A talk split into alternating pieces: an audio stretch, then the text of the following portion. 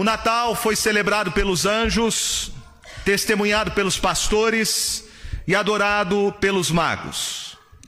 No Natal, nós somos lembrados do presente maior, o próprio Deus, que se fez carne e veio habitar entre nós. Ele deixou a sua glória, se tornou pobre por amor de nós, para que através dele nos tornássemos ricos. Ele desceu da glória, ele se humilhou até a morte e morte de cruz. O Natal é então a celebração não de um feriado tão somente, mas é uma lembrança a lembrança do que Deus fez por nós na história. Natal é a celebração de uma única pessoa, a pessoa do nosso Redentor, Cristo Jesus. Nos primeiros cinco séculos da história da igreja, as opiniões sobre a pessoa de Jesus divergiram. Foi neste período que tivemos os concílios, chamados de concílios ecumênicos. A igreja, ainda neste período, estava debatendo e consolidando. Não haviam as divisões como hoje nós temos, como igreja oriental, igreja ocidental, catolicismo romano, igreja protestante. Neste período, nos cinco primeiros séculos, nós vemos as formulações credais, como o credo apostólico, credo niceno, credo atanásio, credo de Calcedônia. Todos esses credos eram debates em que a igreja se reunia para discutir controvérsias em torno da pessoa de Jesus. A tentativa era responder uma única pergunta: quem Jesus é? Esta pergunta é a pergunta mais importante que você pode responder na sua vida. Foi a pergunta feita por Jesus aos seus discípulos. Primeiro ele perguntou: Quem dizem as multidões que eu sou? E os seus discípulos disseram: Alguns dizem que é João Batista, outros Elias, outros algum dos profetas. Mas Jesus se volta para os seus discípulos e pergunta: Mas vós, quem dizeis que eu sou? Então, saber responder essa pergunta é fundamental para a sua vida. Define não somente o que você sabe sobre Jesus, mas define as suas convicções acerca dele, define a sua própria eternidade.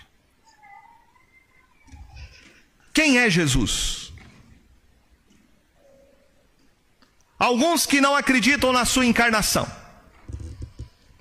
Esses que não acreditam na encarnação de Jesus negam a sua plena humanidade.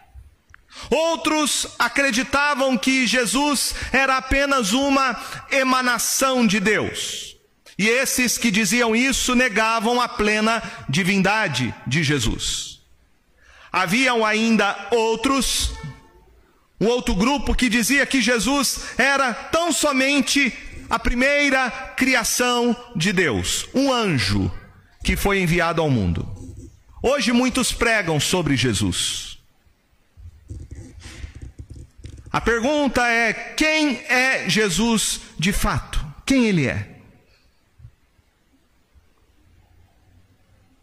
Esse texto nos fala sobre a pessoa de Jesus e ele nos mostra a sua grandeza. O anjo Gabriel aparece para Maria e ele revela a ela dois milagres. O primeiro, que uma virgem vai conceber. O segundo, que uma mulher idosa estéril, que era parenta de Maria, já havia concebido. No segundo caso, que é o caso de Isabel, parece que Deus está meio atrasado. Ela era estéril, avançada em idade, não podia ter filhos mais.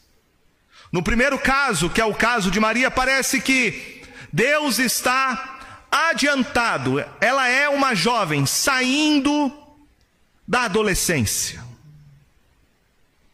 O princípio, diz Lucas, é mostrar que para Deus não há impossíveis em todas as suas promessas.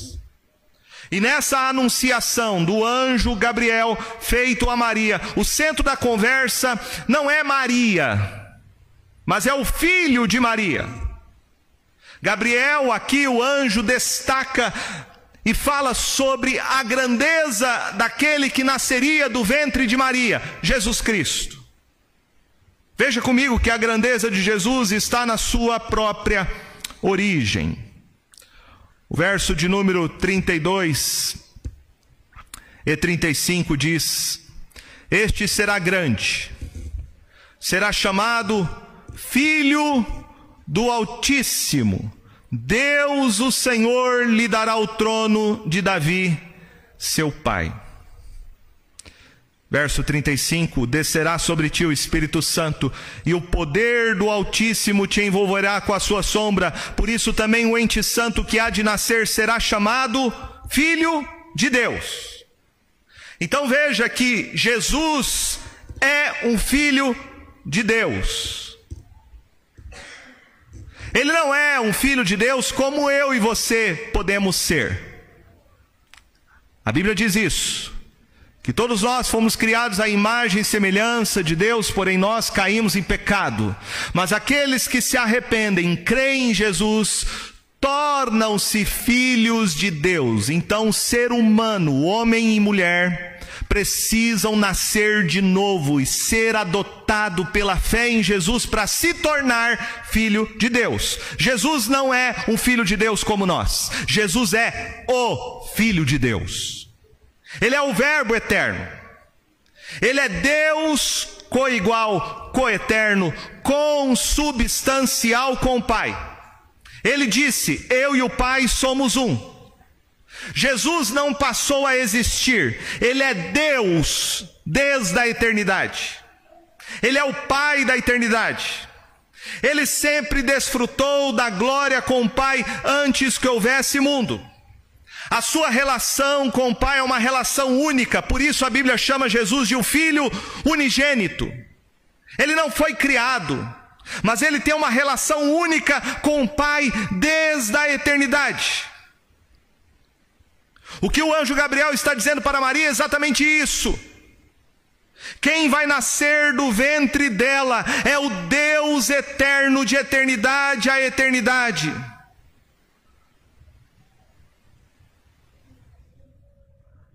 Jesus, como Deus, ele nunca teve mãe. Jesus nunca teve um pai. O anjo Gabriel diz que o ente santo que vai nascer de Maria já existia antes dela. Então o filho precede a mãe. Jesus foi concebido por obra do Espírito Santo. O Verbo se fez carne e, de forma milagrosa, uma obra do Espírito Santo no ventre de Maria, ele se tornou homem. Como Deus, ele sempre existiu. Por isso, Maria não pode ser a sua mãe. Maria, nesse sentido, não pode ser a mãe de Jesus, porque ela nunca gerou a divindade de Jesus. Ele é o Filho eterno e coigual com o Pai. Como homem, como homem, sim, ele foi gerado no ventre de Maria por obra do Espírito Santo. Então a origem de Jesus é a origem celestial, sua origem não é uma origem terrena. Ele não passou a existir no momento que ele nasceu do ventre de Maria. Ele é o Deus eterno que sempre existiu. Um dos credos formulados na história da igreja que debateu sobre a divindade e humanidade de Jesus foi um credo chamado Credo de Calcedônia, no ano 451 depois de Cristo. E esse credo faz a seguinte declaração sobre a pessoa de Jesus. Preste atenção. Deve confessar um só e mesmo filho, nosso Senhor Jesus Cristo, perfeito quanto à divindade, perfeito quanto à humanidade verdadeiro Deus e verdadeiro homem, constando de alma racional e de corpo, consubstancial segundo a divindade e consubstancial a nós segundo a humanidade. em todas as coisas semelhante a nós, excetuando o pecado, gerado segundo a divindade antes dos séculos pelo Pai, e segundo a humanidade por nós e para nossa salvação, gerado da Virgem Maria. Unigênito, que se deve confessar em duas naturezas, inconfundíveis e imutáveis, inseparáveis e indivisíveis. Veja que não existe, não há, não há na humanidade ninguém que seja igual a Jesus. Maomé não é igual a Jesus, Buda não é igual a Jesus. Ele não é o anjo, ele não é a primeira obra criada pelo Pai. Jesus é Deus, homem. Deus, homem. Paulo, numa fórmula credal, escreve em 1 Timóteo capítulo 3, verso 16, dizendo: Evidentemente, grande é o mistério da piedade. Aquele que foi manifestado na carne foi justificado em espírito, contemplado por anjos, pregado entre os gentios, crido no mundo, recebido na glória. Grande é o mistério da piedade, o mistério da fé que nós professamos sobre Jesus. O Deus eterno se fez carne. Isso é um grande mistério. Isso é um milagre. O que criou todas as coisas o que existe desde sempre, o que nunca foi criado nem gerado. O Verbo eterno, coigual com o Pai, em comunhão absoluta e perfeita, o Verbo eterno veio ao mundo e se fez carne. Deus se fez homem. Este é o milagre do Natal. Deus que veio ao mundo em forma humana em figura humana, Deus encarnado, Deus entre nós.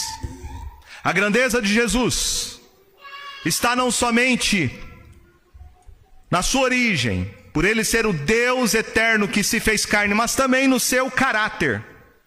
O verso 35, o anjo diz para Maria que o ente santo que há de nascer será chamado Filho de Deus.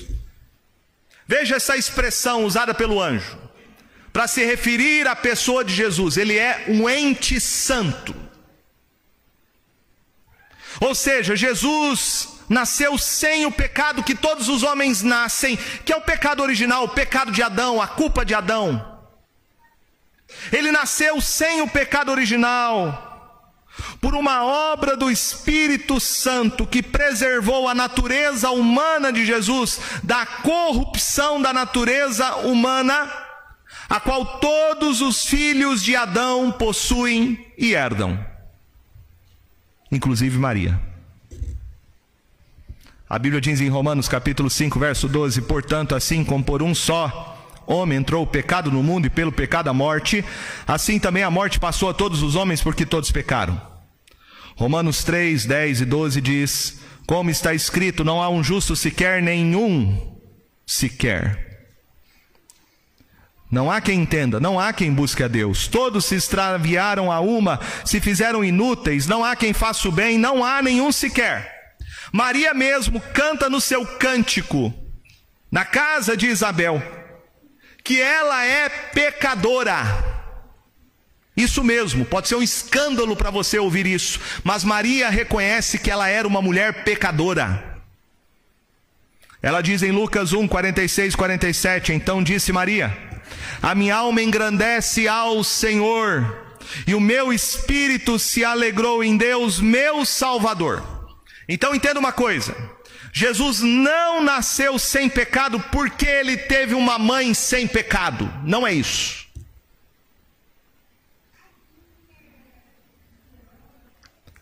Há uma corrente teológica dentro do catolicismo romano que defende a ideia de que Maria nasceu sem pecado, por isso ela, gerou Jesus sem pecado. É a imaculada concepção de Maria. Maria foi concebida sem pecado, sem a culpa de Adão. Mas não é isso que a Bíblia diz. Jesus não nasceu sem pecado porque Maria não tinha pecado. Não. Jesus nasceu sem pecado. Porque o Verbo eterno de Deus se uniu à natureza humana de Maria por obra do Espírito Santo de Deus no seu ventre. Não me pergunte como que isso aconteceu, porque é milagre. E a gente não pode ir além do que a Escritura vai.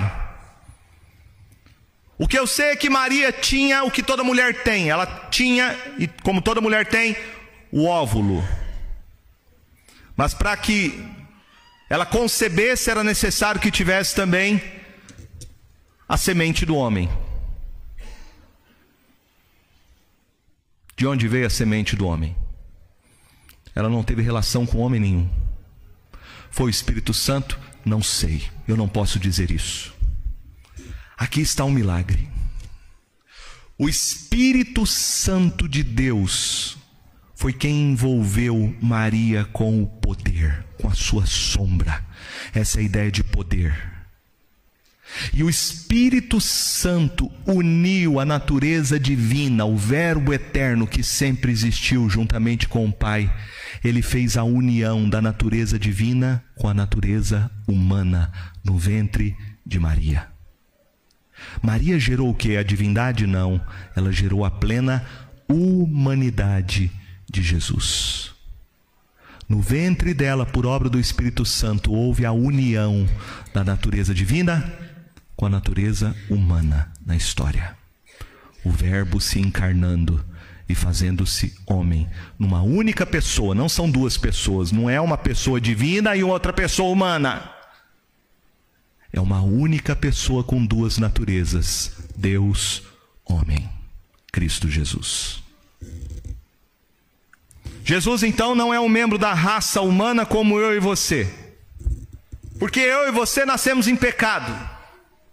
Eu e você herdamos o pecado de Adão. Jesus, diferente de mim, de você, ele nunca cometeu pecado algum. Hebreus capítulo 4, verso 14 diz: Tendo, pois, a Jesus, o Filho de Deus, como grande sumo sacerdote que penetrou os céus, conservemos firmes a nossa confissão. Porque não temos sumo sacerdote que não possa compadecer-se das nossas fraquezas. Antes foi ele tentado em todas as coisas, à nossa semelhança, mas sem pecado. Você vai ver que nos evangelhos, os anjos, os anjos caídos, o próprio diabo, reconhece que Jesus é o Santo de Deus. Os escribas e fariseus que fazem oposição ao ministério de Jesus tentam pegar ele sempre em alguma contradição, colocá-lo sempre numa situação em que ele possa vir a ser acusado de transgredir a lei de Deus. E a Bíblia vai nos mostrar que Jesus em nenhum momento transgrediu a palavra de Deus, pelo contrário, ele veio cumprir toda a lei no nosso lugar. Ele fez o que eu e você somos incapazes de fazer, obedecer toda a lei. Mas não somente isso. Ele morre na cruz no nosso lugar, tomando a nossa culpa, sendo nosso substituto por causa da nossa transgressão da lei. A maldição da lei, da lei caiu sobre ele e ele experimentou a ira de Deus Pai. Ele é o santo. O único por causa do seu caráter. Ele é o santo de Israel. Mas ele também é único por causa da sua obra e da sua missão. Ninguém pôde fazer o que somente Jesus veio fazer. Veja comigo a grandeza de Jesus com respeito não somente à sua pessoa, o seu caráter, mas à sua obra. Verso 31 diz: Eis que conceberás e darás à luz um filho, a quem chamarás pelo nome de Jesus. O nome Jesus significa o Senhor é salvação. José recebeu essa mesma missão de dar ao nome do menino que nasceria de Jesus. Mateus 1:21 diz: O anjo falando para José em sonho: Ela dará à luz um filho e lhe porás o nome de Jesus porque ele salvará o seu povo dos pecados deles.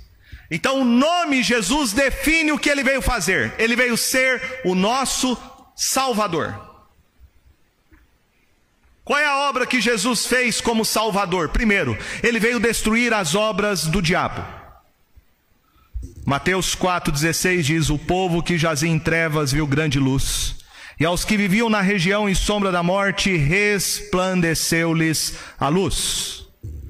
João capítulo 1, verso 5 diz: A luz resplandece nas trevas, e as trevas não prevaleceram contra ela. Jesus veio para vencer as hostes do mal. Ele veio esmagar a cabeça da serpente, conforme Deus havia prometido para Eva. Da sua descendência virá aquele que ferirá a cabeça da serpente. O apóstolo Paulo, em Colossenses 1,13, disse: Ele nos libertou do império das trevas e nos transportou para o reino do Filho do seu amor, no qual temos a redenção, a remissão dos pecados. Jesus veio para destruir as obras de Satanás. Veio nos libertar das trevas espirituais que nos escravizavam. Jesus veio para nos salvar não somente nos libertando das cadeias do mal, das trevas espirituais, mas ele veio também para nos libertar da escravidão do pecado. Ele viveu sem pecado, e ele morreu pelo nosso pecado e venceu o pecado. Ele veio para nos salvar do pecado e das consequências que ele traz para a nossa vida. Para vencer o diabo, Cristo morre em nosso lugar como nosso substituto. Ele é o cordeiro que veio de Deus, como declarou João Batista, que tira o pecado do mundo. Nós sabemos que a consequência do pecado é a morte. É o que a Bíblia diz: o salário do pecado é a morte. Jesus Cristo veio então morrer de forma substitutiva e ele recebeu penalmente na cruz o castigo dos nossos pecados. Ele tomou sobre si a nossa culpa e recebeu em nosso lugar a condenação que os nossos pecados mereciam. Como diz profeticamente Isaías no capítulo 53, o castigo que nos traz a paz estava sobre ele, e pelas suas pisaduras fomos sarados. Esta obra que Jesus veio fazer, uma obra de salvação, é para nos reconciliar com o Pai. Nós estávamos perdidos, nós estávamos separados e distantes, nós estávamos em completa rebeldia e morte espiritual. E Jesus Cristo veio para nos reconciliar com o Pai através da Sua obra, da Sua morte de cruz e da Sua ressurreição. Por isso, Jesus é o Salvador. É o Salvador incomparável. Ninguém fez por nós o que somente Jesus veio fazer. Ele é o único, diz a Bíblia, mediador entre Deus e os homens. Ele é o único caminho, a verdade e a vida. Ninguém pode ir ao Pai sem Jesus. Ninguém. O apóstolo Pedro pregando sobre a suficiência, a única mediação de Cristo Jesus como nosso Salvador, ele diz em Atos capítulo 4, verso 11 e 12: Este Jesus, pedra rejeitada por vós, os construtores, a qual se tornou a pedra angular, e não há salvação em nenhum outro, porque abaixo do céu não existe nenhum outro nome dado entre os homens pelo qual importa que sejamos salvos. Então Jesus veio fazer que obra? Obra de salvação, a nossa maior necessidade. É isso que eu e você precisamos ser salvos salvos da condenação eterna, salvos da ira eterna, salvos do inferno, salvos das consequências que os nossos pecados nos impuseram a morte. Jesus veio nos salvar dessa condição, veio nos libertar das trevas, veio nos libertar do poder do pecado. Em Jesus há salvação para qualquer pessoa. Louvado seja o nome do nosso Deus. Ele enviou o seu filho para ser o nosso Salvador. A grandeza de Jesus está não somente em relação à sua obra, mas também em relação ao reino que ele veio implementar. Veja o que o anjo diz para Maria, verso 32. Esse será grande, será chamado Filho do Altíssimo. Deus, o Senhor, lhe dará o trono de Davi, seu pai. Ele reinará para sempre sobre a casa de Jacó, e o seu reinado não terá fim. Então Jesus veio para ser o nosso Salvador e ele implantou o reino. O reino prometido a Davi, que da descendência dele viria aquele que assentaria-se no seu trono e reinaria para todo o sempre. Quais são as características do reino que Jesus implementou? Primeiro, o reino é espiritual. Isso foi algo que os discípulos tiveram muita dificuldade de entender. Eles sempre esperavam, e havia essa expectativa messiânica do povo de Israel de um reino militar. Afinal, estavam sendo oprimidos por nações estrangeiras. Há mais de 400 anos, dominados por povos pagãos, e havia a expectativa de que viesse o Messias para libertá-los dessa opressão política, econômica, social. Por isso que havia expectativa.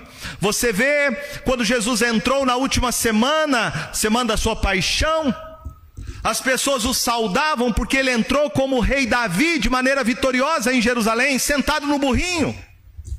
E as pessoas logo fizeram associação, dizendo: Ele é o filho de Davi, ele é o nosso rei, ele vem nos libertar. E aquela mesma multidão, dias depois, estava pedindo que Jesus fosse crucificado, acusando de ser blasfemo, um falso Messias, porque eles esperavam um rei aos moldes dos reinos da terra.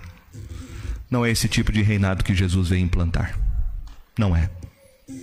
O reino de Jesus é um reino de paz, amor, é um reino que ele nos liberta espiritualmente do poder das trevas, do diabo, do pecado, do poder da morte do mundo.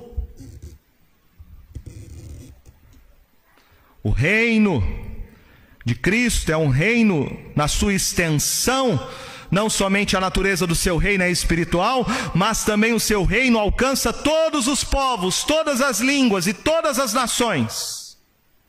Como diz Apocalipse, Jesus veio para comprar para si um povo, um povo que procede de toda tribo, de toda língua, de todo povo e de toda nação. Mas é um reino também que tem duração ilimitada. O texto fala que o seu reino não terá fim. O seu reinado não terá fim.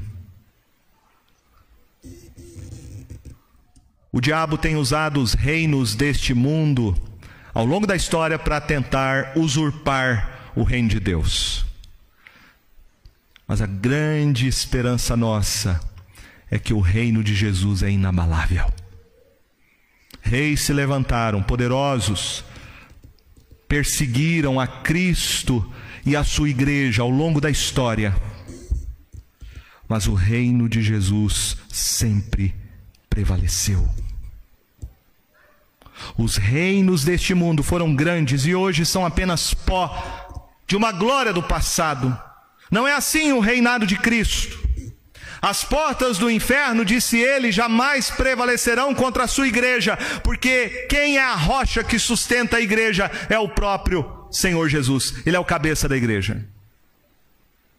Ele é a nossa rocha eterna. Quais são as implicações amados irmãos, de nós refletirmos sobre a pessoa de Jesus, o presente de Deus para nós. Verso de número 36 e 37 diz assim: Isabel, tua parenta, igualmente concebeu um filho na sua velhice, sendo este já o sexto mês para aquele que diziam ser estéreo, porque para Deus não haverá impossíveis em todas as suas promessas. Qual as implicações de nós compreendermos que Jesus é o presente de Deus para nós. Primeiro, precisamos saber que Ele tem um plano para a nossa vida, que Ele não chega nem atrasado nem adiantado na nossa vida. Isabel poderia pensar que ela que era tarde demais para ela ser mãe, afinal ela era uma senhora já idosa e estéril. Maria poderia pensar que era cedo demais para ela ficar grávida, ainda mais sem participação de homem algum, grávida pelo poder do Espírito Santo. Mas o Senhor está no controle da história, Ele tem o tempo nas suas mãos. Ele é o Alfa e o Ômega, o princípio e o fim. Ele não chega atrasado e nem adiantado. Creia que Jesus está no controle da sua vida e da sua história. Precisamos saber que para o cumprimento das suas promessas não há nenhuma impossibilidade. Do ponto de vista humano, pode ser algo impossível. Maria mesmo perguntou no verso de número 34: Como será isto? Pois não tenho relação com homem algum.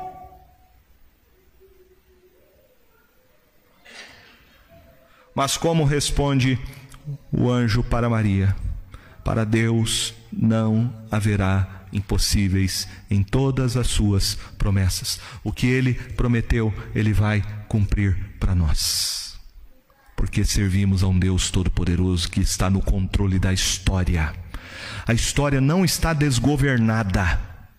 O Senhor Jesus exaltado está no trono, está na sala de comando e ele tem nas suas mãos o timão da história. Creia nele, creia no poder dele, creia que ele tem um plano para a sua vida e que tudo acontece de acordo com a sua vontade soberana. Esse trem chamado história não está descarrilhado.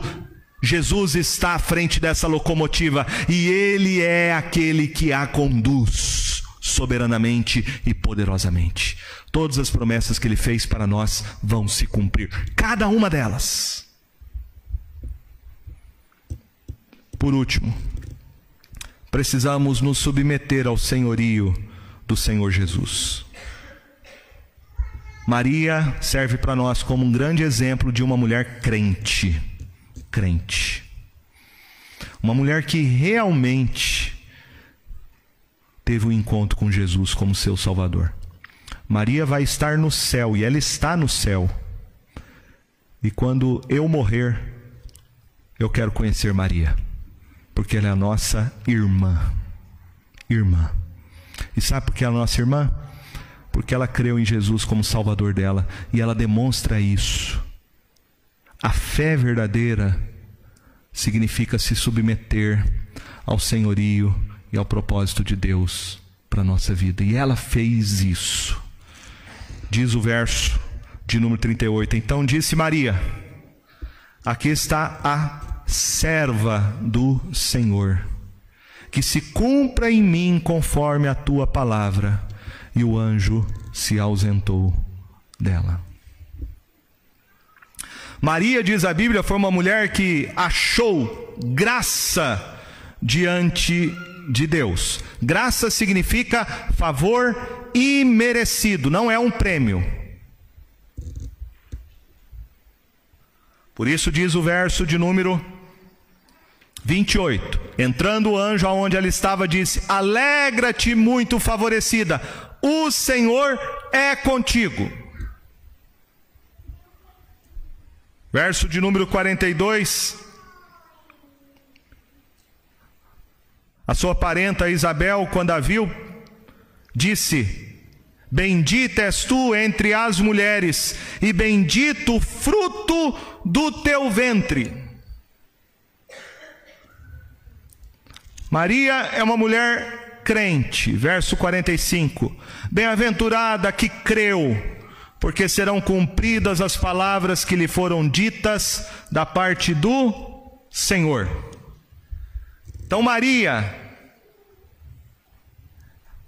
ela é uma mulher crente em Jesus. Maria não nasceu sem pecado. Maria não tinha qualquer mérito próprio, virtude própria, boas obras nela mesma, inerentemente dela. Ela se tornou a mãe de Jesus, não é por méritos que ela tivesse.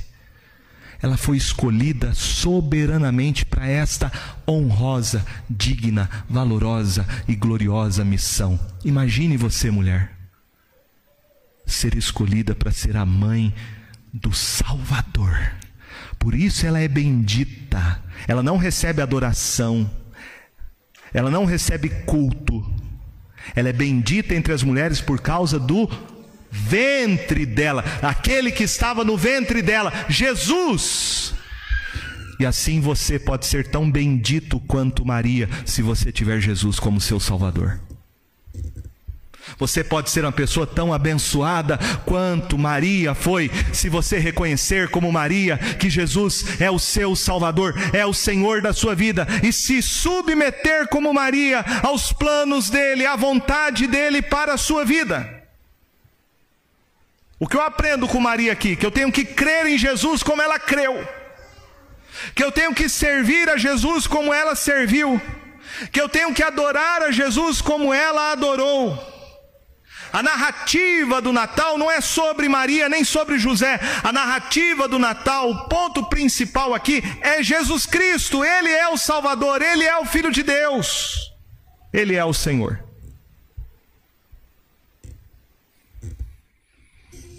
Que nessa noite você possa, se você não recebeu, receber Jesus como presente de Deus para a sua vida. Se você ainda não fez isso, faça porque os dias estão passando, as horas estão passando. Esse ano passou rápido, não passou? Pois é, os anos passam. E pode chegar a sua hora. Você não sabe quando vai ser. A morte pode chegar e bater na porta do seu coração e para onde você vai. Só uma maneira de você ter certeza da sua salvação se você crer em Jesus como Maria creu. É por isso que ela está no céu porque ela recebeu Jesus como Salvador da vida dela. Ela não entrou no céu pelas virtudes dela, nem pelas suas obras, e nenhum homem vai para o céu baseado em seus méritos ou obras. Não é por causa da igreja, não é por causa de sacramentos. Você só pode ir para o céu se você se arrepender e crer em Jesus como presente de Deus para a sua vida. Creia nele. Não celebre nesta semana um Natal pagão. Muita gente vai celebrar um Natal pagão. E o Natal pagão é o Natal sem Jesus. As pessoas vão comer, as pessoas vão beber, vão dar presentes, vão receber, vão viajar. Mas Jesus, infelizmente, vai passar longe, mas muito longe da celebração de muitas pessoas. E minha oração é que isso não aconteça conosco, não aconteça com você. Porque triste será se o seu Natal não tiver a pessoa mais importante, que é Jesus. Só Jesus pode mudar a sua vida, só Jesus pode te dar verdadeira alegria e verdadeira paz. Você vai ouvir nessa semana muito disso. A paz do Natal, o amor do Natal, a fraternidade do Natal, a alegria do Natal. Feliz Natal, Feliz Natal, Feliz Natal. O Natal não pode te dar nada disso. Seu Natal pode ser um Natal bacana, legal, comer comida diferente, engordar um pouco mais. E no dia seguinte a sua vida estar do mesmo jeito, do mesmo jeito, coração vazio, sem alegria, sem paz, sem nada. Foi só uma festividade, foi só uma noite de comida, de bebida e nada mais. Convida Jesus para ser o seu Senhor e Salvador. Se renda a Jesus. Convide Jesus para ser o Senhor da sua família, do seu casamento, da sua história. Entregue-se a Ele totalmente. Creia nele, somente nele. Ele é o Salvador, o Deus homem que veio nos salvar. Que seja Jesus a celebração do nosso Natal, a centralidade do nosso Natal, a nossa única alegria, a nossa única razão de comemorarmos o presente de Deus para nós. Amém?